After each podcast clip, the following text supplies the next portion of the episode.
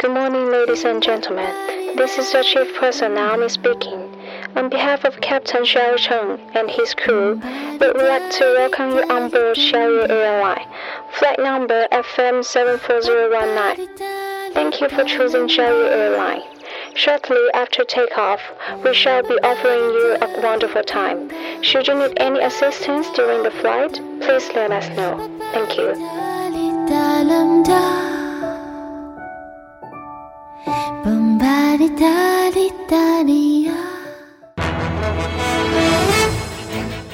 各位听众，晚上好，晚上好。今天是二零一六年四月二十八号，星期四，农历的三月二十二。欢迎收听日节目。二零零三年的今天，苹果 iTunes 音乐商店正式上线，这标志着音乐唱片界变革的开始。今天的节目主要内容有：英国游客在泰国一家三口被群殴。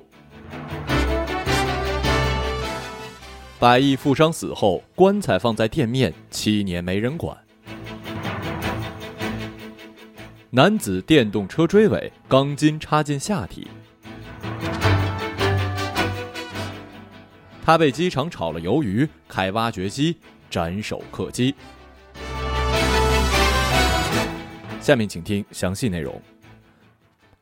二零一六年四月二十八号报道，一对英国夫妇游客前往了泰国旅游，在泼水节的现场，几名黑帮成员在街头发生了冲突，波及到一家前来泰国旅游的英国夫妇以及儿子，三人被打到倒地不起，儿子更是失去了意识。当局正在追查线索，缉拿真凶。最开始，三名游客在街上走着，几名街头混混在街头起了争执，误将一名英国游客打倒在地，另外两名英国游客上前争论。争执期间，英国老妇突然扇了持平男子一下，对方抓住老妇不让其离去，引来了更多的人围观，发生了推撞以及肢体冲突。有句老话说得好，强龙压不过地头蛇，显然人家对方是地。头蛇，英国老妇看样子怎么也不像强龙啊！当然了，具体原因我们不知道，不能妄加评论。但是在这里呢，我还是要温馨提示各位的：平时在自己地盘，您脾气不好啊，或者喜欢拔刀相助，那都没事儿。我静音是条汉子，但是出门在外真别惹事儿，能忍则忍。就算警察真把对方抓起来了，可是身上的疼还是您自己受啊，对吧？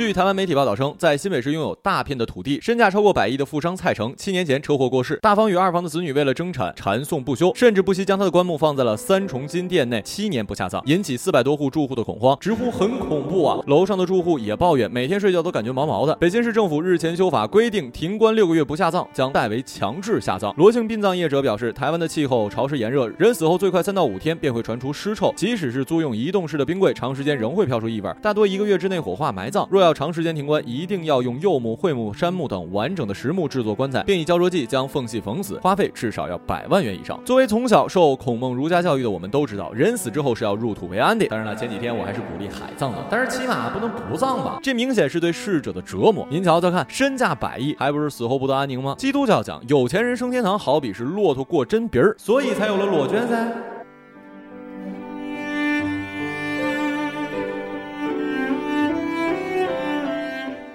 前段时间，深圳发布了最严的禁摩限电条例，引来不少的争议。好多人指责深圳是针对弱势群体的粗暴执法，甚至有人称是阻碍了快递业务的发展。然而，当血淋淋的现实摆在面前的时候，网友可能就会明白了。二十七号下午一点多，在嘉兴路上发生了一起事故，电动车追尾了一辆满载钢筋的卡车，其中一根钢筋插入了电动车车主的下体。当时，一辆装载着钢筋车的货车行驶在他前面，而且钢筋比较长，有一些甚至还拖在地上。不知前面发生什么状况，这辆货车突然来了一个急刹车，傅师傅根本反应不过来，虽然采取了制动，可还是撞了上去。我靠！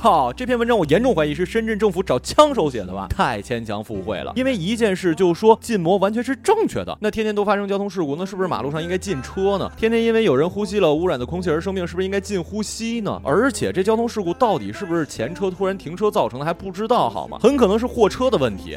哎呀，气死我了！最后还是把这首歌送给这位大哥吧。多么痛的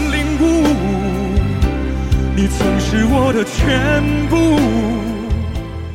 据台湾中时电子报四月二十七号报道，俄罗斯的一名机场员工在得知被炒之后大发雷霆，马上在机场开启挖掘机，发疯似的砸向了客机泄愤。俄罗斯人素有战斗民族之称，这架俄罗斯航空公司的 UT Air 型号为 YAK 杠40，是一架小型的三引擎客机。只见一个人怒气冲冲开着一辆巨型的挖掘机，朝着停机坪的一辆客机伸出了魔爪，瞬间飞机出现了一道巨型裂缝，几乎一分为二。Oh my lady Gaga！这个世界上不能惹的人，在我心中有三种：傻子、疯子、俄罗斯人。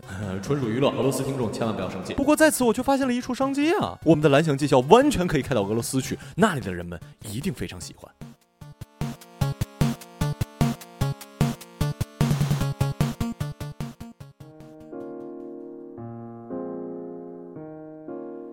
今日人物：刘建国。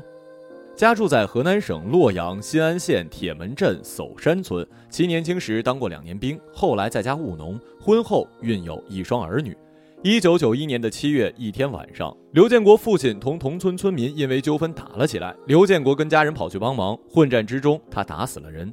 刘建国怕被抓，连夜乘车逃往了新疆，在一个偏僻的地方安顿下来，平时靠打零工为生。十四年之后，刘建国被民警抓获。从外地带回了老家，而后当地法院判其有期徒刑十五年。二零零五年五月，刘建国被送到了河南省三门峡监狱服刑，而在此期间，他的血清送检显示为艾滋病阳性。刘建国说，当他得知这个消息之后，当时就懵了，眼前一黑，差点摔倒。在同一监狱服刑的鲁尚说，那时整个监区都知道刘建国得了艾滋病，大家都有意无意地躲着他，恐怕传染到自己身上。刘建国说：“从二零一一年六月底开始，他还被服用抗艾滋病的药物，随即出现了腹泻、呕吐等症状，服药时间一直持续长达七个月。刘建国一直被怀疑患有艾滋病一事，后来却得到了转机。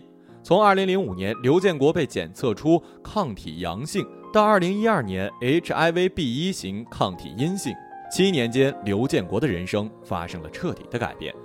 他曾经试图两次自杀，没有成功。”他服用长达七个月的艾滋病药物，先后出现了腹痛、疱疹、脱发等症状。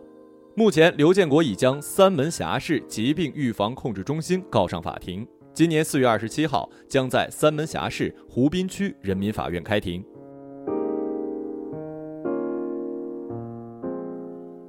好了，以上就是本期节目的全部内容，感谢各位的收听，我们下期节目再见，再见。